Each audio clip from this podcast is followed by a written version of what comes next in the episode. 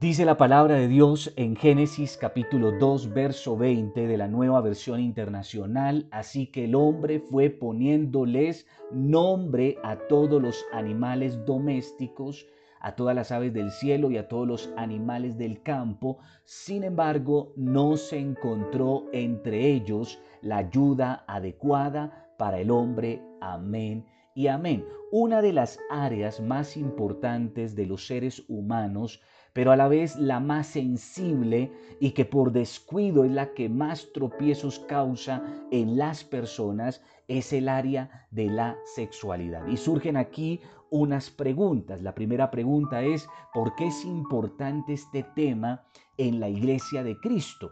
La respuesta es sencilla, porque por siglos una estrategia que ha usado el enemigo para frustrar, para dañar las bendiciones sobre una vida, llámese mujer o varón de Dios, está en afectar su área sexual para que de alguna manera afectada esa área sexual venga una serie de consecuencias, situaciones, circunstancias, pero lo más terrible, la culpa que separa al hombre de Dios y temores que muchas veces afectan la vida de las personas, en especial, repito, al pueblo de Dios. La segunda pregunta es, ¿por qué tanto énfasis en la sexualidad en los diferentes medios de información. La razón es porque el sexo vende, el sexo seduce, el sexo va empujando a las personas a un estado donde van perdiendo su voluntad y los va llevando a un estado también en el cual la persona perdiendo su voluntad va cayendo en esclavitud,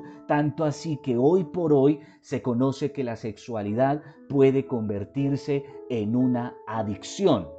La siguiente pregunta es ¿por qué el enemigo utiliza la sexualidad tanto en hombres como en las mujeres? Porque manejada la sexualidad de la manera incorrecta, lejos de los parámetros establecidos por Dios, genera desgracia, genera mucho dolor, mucha culpa, mucha frustración, pero por sobre todas las cosas afecta la capacidad de la persona para convertirse en esa persona que Dios le ha llamado a ser. Y entonces encontramos en la Biblia tanto a hombres como a mujeres de Dios que por causa de una sexualidad mal llevada, mal manejada, terminaron por destruir su vida, y con su vida los planes de bendición de Dios, tanto para ellos como también para sus familias.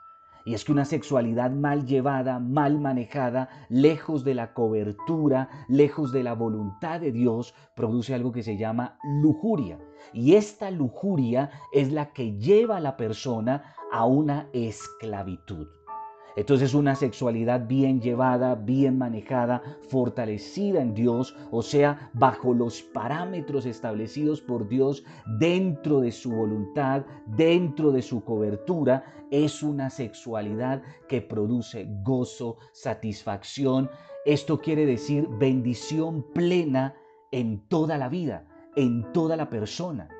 Es aquí donde el desafío y la meta que tenemos nosotros como hijos de Dios e iglesia de Cristo es ser fortalecidos en el poder de Dios, en nuestra sexualidad y así fortalecidos, como no ayudar y guiar a otros a través de la oración, de la palabra de Dios, a ser también libres, fortalecidos y bendecidos en esta área tan importante, comenzando, como te lo digo, en nuestro propio ser, en nuestra propia persona, con nuestra familia, esto es con nuestros hijos, pero también traduciéndolo afuera y como no dentro del contexto de la iglesia de Cristo. Es entonces que aprenderemos a la luz de la palabra de Dios cómo llevar una sexualidad de la manera correcta, o sea, una sexualidad a la manera de Dios. Y comienzo con el primer aspecto, y el primer aspecto es entender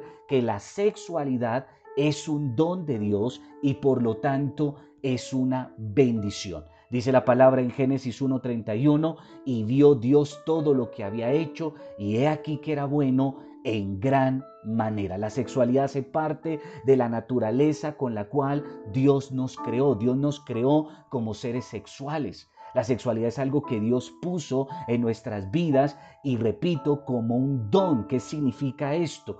un regalo. Y por lo tanto, todo regalo que viene de Dios no solo es bueno, sino como dice el texto de Génesis, es bueno y bueno en gran manera. ¿Dónde está la clave? En entender cuál es el propósito de Dios con la sexualidad en nuestras vidas. Y quiero por favor invitarte a que si es posible leas conmigo lo que dice la palabra de Dios en Eclesiastés capítulo 3, verso 11 en la nueva versión internacional. Eclesiastés 3:11 dice la palabra, Dios hizo todo hermoso, pero atención, en su momento y puso en la mente humana el sentido del tiempo, aun cuando el hombre no alcanza a comprender la obra que Dios realiza de principio a fin. Entonces este texto nos dice que nuestro Dios es un Dios de momentos, es un Dios de tiempos, en pocas palabras, es un Dios de procesos. Mientras nosotros, los hijos de Dios, la iglesia de Cristo, nos mantengamos dentro de ese margen de Dios, de sus momentos, de sus tiempos y de su proceso, entonces es que disfrutamos de todo lo hermoso que viene de Dios.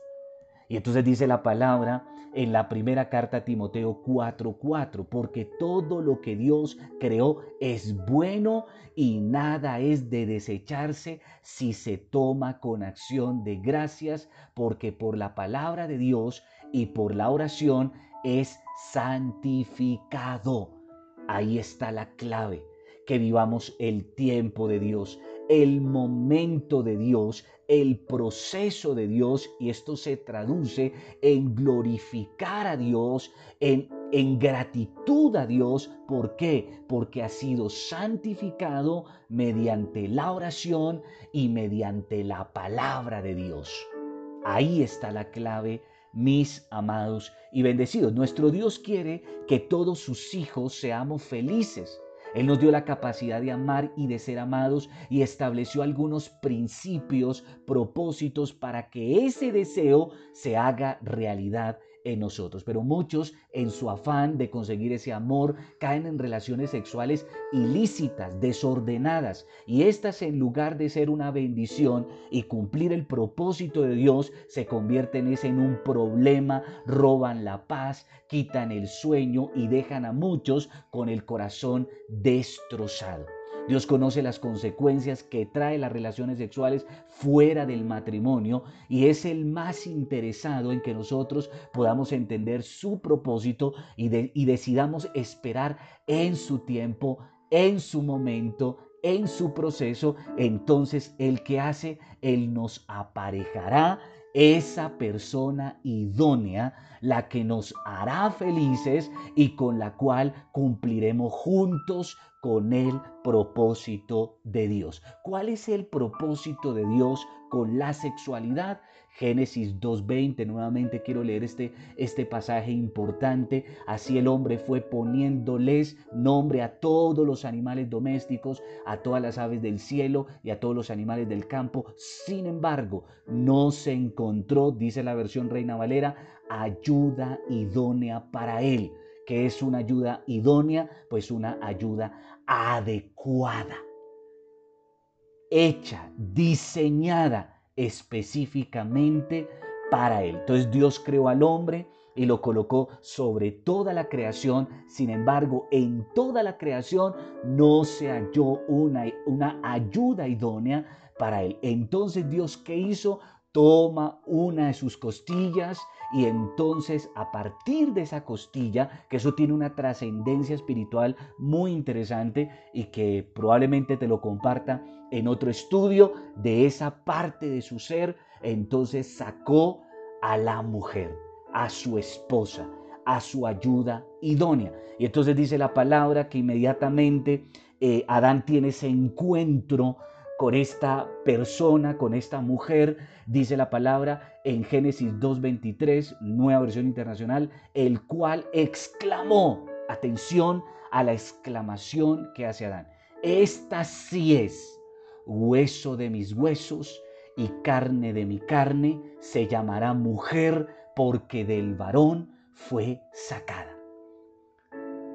Dicen los estudiosos del hebreo que estas palabras que exclamó Adán plasman una gran emoción, un gran regocijo y un gran asombro cuando se encontró con la mujer tan similar pero a la vez tan distinta, dijo es hueso de mis huesos y carne de mi carne, expresando la satisfacción que sintió al comprender cómo ella era el complemento perfecto, justo lo que él estaba necesitando. ¿Qué quiere decir esto? Que cuando nosotros vivimos los tiempos, los momentos y los procesos de Dios, es que recibimos todo lo hermoso que viene de Él y el resultado de eso hermoso que viene de Él tiene que traducirse, tiene que resultar en qué? En bendición, pero una bendición plena. ¿Y qué significa eso?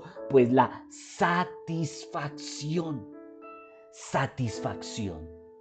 ¿Por qué? Porque estamos recibiendo en el tiempo de Dios, en la manera de Dios, lo que nosotros necesitamos. ¿Y quién mejor que Dios conoce lo que realmente necesitamos y en qué momento lo estamos necesitando?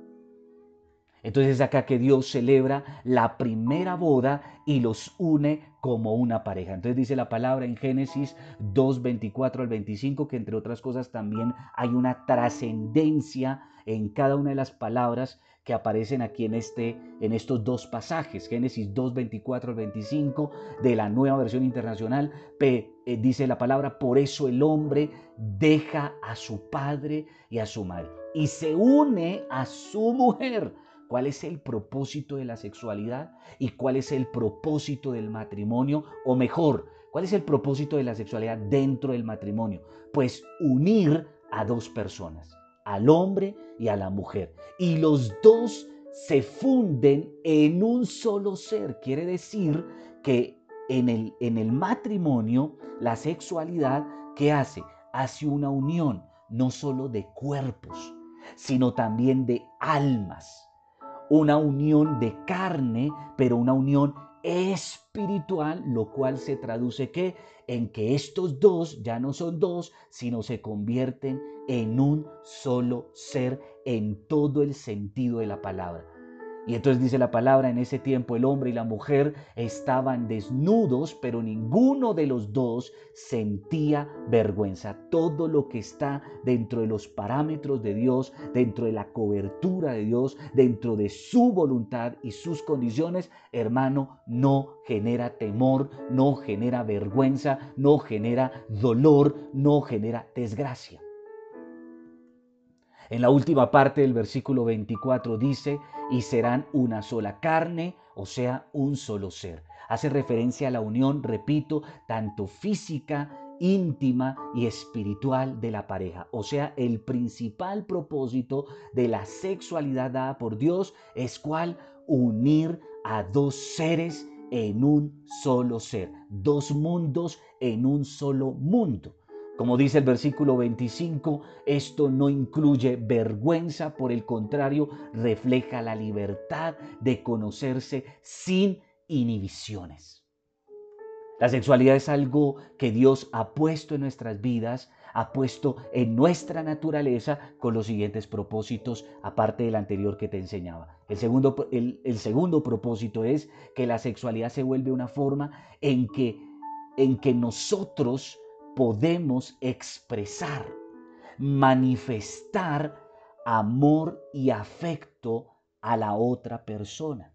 En este caso, el hombre hacia la mujer y la mujer hacia el hombre. Esto quiere decir que el sexo en Dios va más allá del solo placer o la sola pasión o la sola carnalidad, es una forma en la que nosotros le podemos mostrar, repito, afecto, amor a la otra persona. Entonces, cuando la sexualidad es, llevada a cabo dentro del marco del amor, produce qué? Bendición y satisfacción. No para una persona, para los dos. Pero el tercer propósito, ¿cuál es? Unión espiritual de la pareja en el marco del matrimonio. ¿Por qué digo en el marco del matrimonio? Porque hay quienes se unen en una sola carne y en un solo espíritu fuera del matrimonio y no entienden que entonces ya esa unión no es perfecta, esa unión ya no está bendecida por Dios y peor aún cuando este tipo de uniones se llevan con personas que han tenido otras uniones con otras personas por la inmoralidad, por el desorden.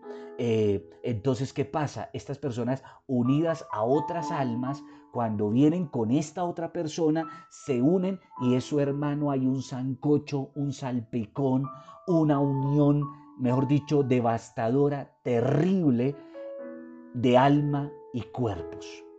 De alma y cuerpos. Entonces, es llegar que dentro del matrimonio, con la bendición de Dios, a ser uno solo, tanto en carne como en espíritu, pero delante de Dios. Es a partir de ese momento que ya Dios no los ve como dos personas diferentes, o sea, entiéndase, individuales, no, ya Dios empieza a verlos como uno solo.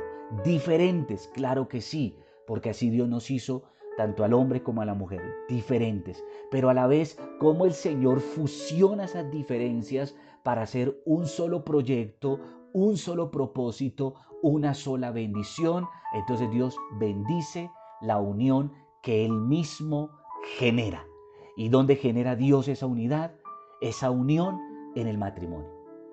Dios ve el sexo como algo parte de nuestra naturaleza y como no, Él se agrada que se realice, pero bajo sus parámetros, bajo sus condiciones. Él se deleita del amor honesto y pleno dentro del matrimonio en la pareja. El libro de Cantares, cuando lees el libro de los Cantares, es una expresión del amor de los esposos y un reflejo de cómo Dios quiere que sea el matrimonio en ese aspecto tan importante como lo es la intimidad. Desde el principio ha existido la afinidad y la atracción mutua entre ambos sexos. Pero dentro de los parámetros de Dios, entonces no estaban las relaciones fuera del matrimonio. En este caso, por ejemplo, Adán vio que dentro de toda la creación habían era animales, pero ninguno de ellos cumplía cumplía con el propósito de Dios para su vida. Ninguno era acorde, idóneo, correcto para él. Entonces, mi hermano, aunque Dios nos hizo seres sexuales y colocó esa atracción hacia el sexo opuesto, eh, eh, inicialmente y desde el principio en el corazón de Dios no estaba que esa relación íntima se realizara fuera del matrimonio y menos con aquello que no es lo idóneo y lo correcto para, para nosotros. Entre esas cosas, entonces vemos que el ser humano ha caído eh, en, en desórdenes sexuales con animales, personas del mismo sexo. Ojo a eso. O por qué no, llegar a otro tipo de cosas que son abominables a los ojos de Dios. Entonces, ¿qué pasa? Que el Señor por esa razón es que le crea a Adán, repito, la ayuda indicada, la ayuda correcta, su complemento, lo que él necesitaba. Este tipo de relaciones que se consideran extramatrimoniales e ilícitas porque se salen de lo que es eh, los principios de Dios, de la esencia de Dios, entonces son fruto de una vida sin Dios. ¿Quiénes son los que practican este tipo de cosas? Aquellos que están sin Dios. Esos son los que viven sin límites, desbordados. ¿Por qué? Porque están alejados de Dios. Y entonces como Dios está lejos de ellos, entonces, ¿qué pasa? El ser humano siempre ha tratado y tratará de hacer las cosas como él cree, como se lo dice su conciencia, en su propia opinión. Y entonces se entrega a todo aquello que no le agrada a Dios y que por lo tanto Dios abomina. Entonces dice la palabra en Romanos 1.22 en la nueva traducción viviente. Afirmaban ser sabios, pero se convirtieron en completos necios. ¿Qué hace una persona lejos de Dios? En su propia opinión, en su propia voluntad, simplemente cree saberlo todo, cree tener la respuesta de todo, pero dice la palabra, mientras se tratan de hacer sabios en su propia opinión, se están convirtiendo en unos completos necios. Pero el enemigo ¿qué ha hecho? El enemigo ¿qué ha hecho? Desbordar en el ser humano ese deseo sexual, convirtiéndolo en algo que te decía anteriormente, en lujuria. ¿Y qué es la lujuria? Ese deseo sexual desbordado, fuera de control, sin límites, sin parámetros, sin temor de Dios, sin nada. Y entonces dice la palabra en Romanos 1.27, nueva traducción viviente, los hombres por su parte, en lugar de tener relaciones sexuales normales con la mujer, ardieron en pasiones unos con otros, los hombres hicieron cosas vergonzosas con otros hombres y como consecuencia de ese pecado sufrieron dentro de sí el castigo que merecían, o sea, la ira, el juicio divino. Estas y otras prácticas han surgido como resultado de qué? De lo anterior, de una vida sin Dios. Entonces el enemigo ¿qué hace? Siendo un experto en dañar lo que Dios ha hecho hermoso, lo que es una bendición, usa de estrategias y de una serie de procesos o secuencias para hacer que la gente vaya cayendo del deseo sexual natural, puro, permitido por Dios, hasta llevarlos a dónde? A la lujuria, donde ya no está Dios se han, se han cambiado los parámetros dados por Dios y se ve el sexo solo como que como algo placentero, como algo carnal, ya no importa lo sentimental, lo emocional, eh, el afecto entre las personas, sino que repito, simplemente es cumplir con ese con ese deseo carnal, con ese instinto carnal. Y entonces mi hermano, esto simplemente eh, nos hace o hace pensar al hombre, el enemigo con esas mentiras, hace pensar al hombre que si no hace las cosas como el mundo las hace y como es natural para el mundo hacerlas, pues simplemente uno es un tonto, un religioso, un, un ¿cómo se llama? Un religioso, un fanático, un legalista, etc. Hay quienes usan el sexo para qué? Para asegurar a una persona, para que no se vaya, estos engaños del enemigo dejan al final una profunda sensación de soledad, de vacío, de insatisfacción interior, de conflictos emocionales, pero no solamente eso, hasta enfermedades venéreas, embarazos inesperados, matrimonios forzados, entre otras cosas más. Y entonces dice la palabra en Génesis 39, eh, 7 de la nueva versión internacional, después de algún tiempo, la esposa de su patrón empezó a echarle el ojo a José y entonces le propuso que acuéstate conmigo. Y es aquí donde tenemos que ver cómo actúa el enemigo en esa área sexual. Y lo primero es como dice este pasaje aquí hermoso, puso sus ojos, o sea, le echó el ojo. Y mucho de lo sexual empieza por dónde? Por lo que vemos. Es por eso que hoy por hoy todo nuestro ambiente, todo lo que vemos y oímos está rodeado y, y, saturado de sexualidad. Cualquier programa, cualquier actividad, cualquier publicación, cualquier publicidad, cualquier comercial, todo está saturado y tiene que tener una connotación sexual. ¿Y eso por qué? porque el sexo, como lo dije anteriormente, atrae, el sexo vende. Y entonces estas imágenes sexuales se van convirtiendo en imágenes en nuestra mente. Esas imágenes en nuestra mente luego se convierten en qué? En imaginaciones. Y estas imaginaciones luego se convierten en algo que se conoce como fantasías sexuales, las cuales necesariamente, después de que ya cuando se ha convertido esto en, una, en unas fantasías sexuales, es que ahora se convierte en, algo que se llama lujuria. ¿Y la lujuria qué, qué hace? Cumple el papel de, de esclavizar. Y cuando la persona ya está esclava de toda esta cantidad de cosas, entonces tiene que buscar la forma de cómo llevarlo a la práctica, de cómo traducirlo en un acto, de cómo sacarlo hacia afuera, lo que está dentro, sacarlo hacia afuera. Y entonces es aquí donde muchos se justifican en que el solo hecho de ver no tiene nada de malo, no tiene pecado. Y entonces la palabra de Dios en boca del Maestro Jesucristo dice en Mateo 5:28 en la nueva versión internacional, pero yo les digo que cualquiera que mira a una mujer y la codicia ya cometió adulterio con ella en su corazón. Entonces, para aquellos que piensan que el solo hecho de ver imágenes, videos, qué sé yo, no tiene nada de malo y no tiene nada de pecado porque no le está haciendo daño a nadie, porque no lo está llevando a la práctica, pues quiero decirte que la palabra de Dios dice que solo basta con ver para ya caer en pecado. Y es que lo normal, el que ve, repito, tiene la necesidad de llevar todas esas fantasías a la realidad.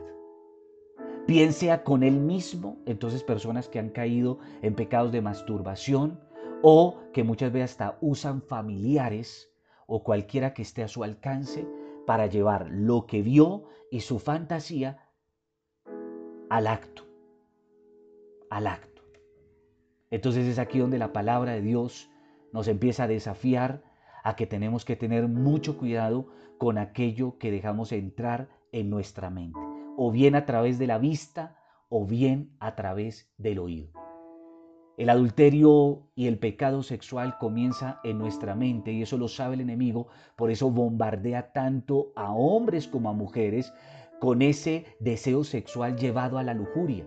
El enemigo hace creer que la lujuria, eh, que en la lujuria está la plenitud y está la satisfacción, pero tengo que decirte algo, y es que eso es una total mentira, es algo falso, es una trampa del enemigo en la cual él nos quiere hacer caer.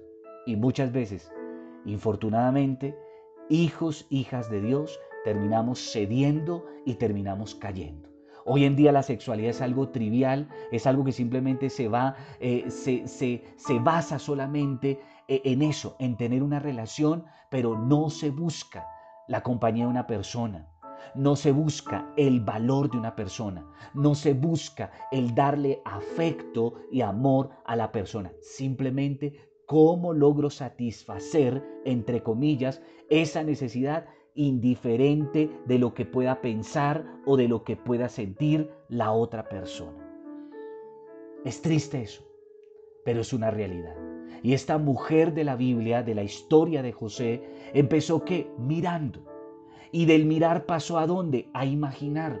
Y del, del imaginar ya pasó a qué? A proponer. Y como este varón no le paró bolas, José no le paró bolas, entonces esta mujer pasó ya a violarlo prácticamente. Pasó a afectarlo físicamente. Y no solamente físicamente. Como este en últimas salió corriendo y esta mujer se quedó con la ropa en las manos de José, se quedó con la ropa de José en sus manos. Entonces dice la Biblia que le quedó una herida a esta mujer, le quedó una frustración a esta mujer por no haber eh, eh, realizado lo que quería realizar llevar a la práctica su imaginación, entonces dice que ahora pasó a calumniarlo, pasó a, llevarlo a una situación en la que José ahora es preso, cayó preso por una mentira, por un engaño. Entonces, el daño no solamente eh, estaba en la persona, en ella como mujer, sino que ese mismo daño se lo ocasionó a otra persona, lo afectó. Entonces muchos son los que tienen la idea de que el solo hecho de estar viendo imágenes sexuales todo el tiempo, eso solo los afecta a ellos, pero no están afectando a otros. Pero la verdad es que eso es un, es un engaño del enemigo. Es algo que el enemigo trae a nuestras vidas. ¿Para qué? Para que nosotros no entendamos que el daño nos lo hacemos nosotros mismos pero el daño se lo hacemos a la persona a la que llevamos a esa situación sexual Y si esta otra persona está casada, si esta otra persona tiene un matrimonio, pues llevarlo también a destruir la vida y el matrimonio y las relaciones de las otras personas. Entonces mi hermano, el desafío que tenemos nosotros como iglesia de Cristo en este tiempo, como hijos de Dios, es poder entender esto con mucha claridad, que la sexualidad no es algo malo, es algo que hace parte de nuestra naturaleza, pero que bien llevada y dentro de los parámetros de Dios, esta sexualidad se va a traducir en bendición, en prosperidad, en abundancia, no solo para nosotros, sino para los nuestros. Esa bendición será trascendental a otros, en este caso nuestros hijos.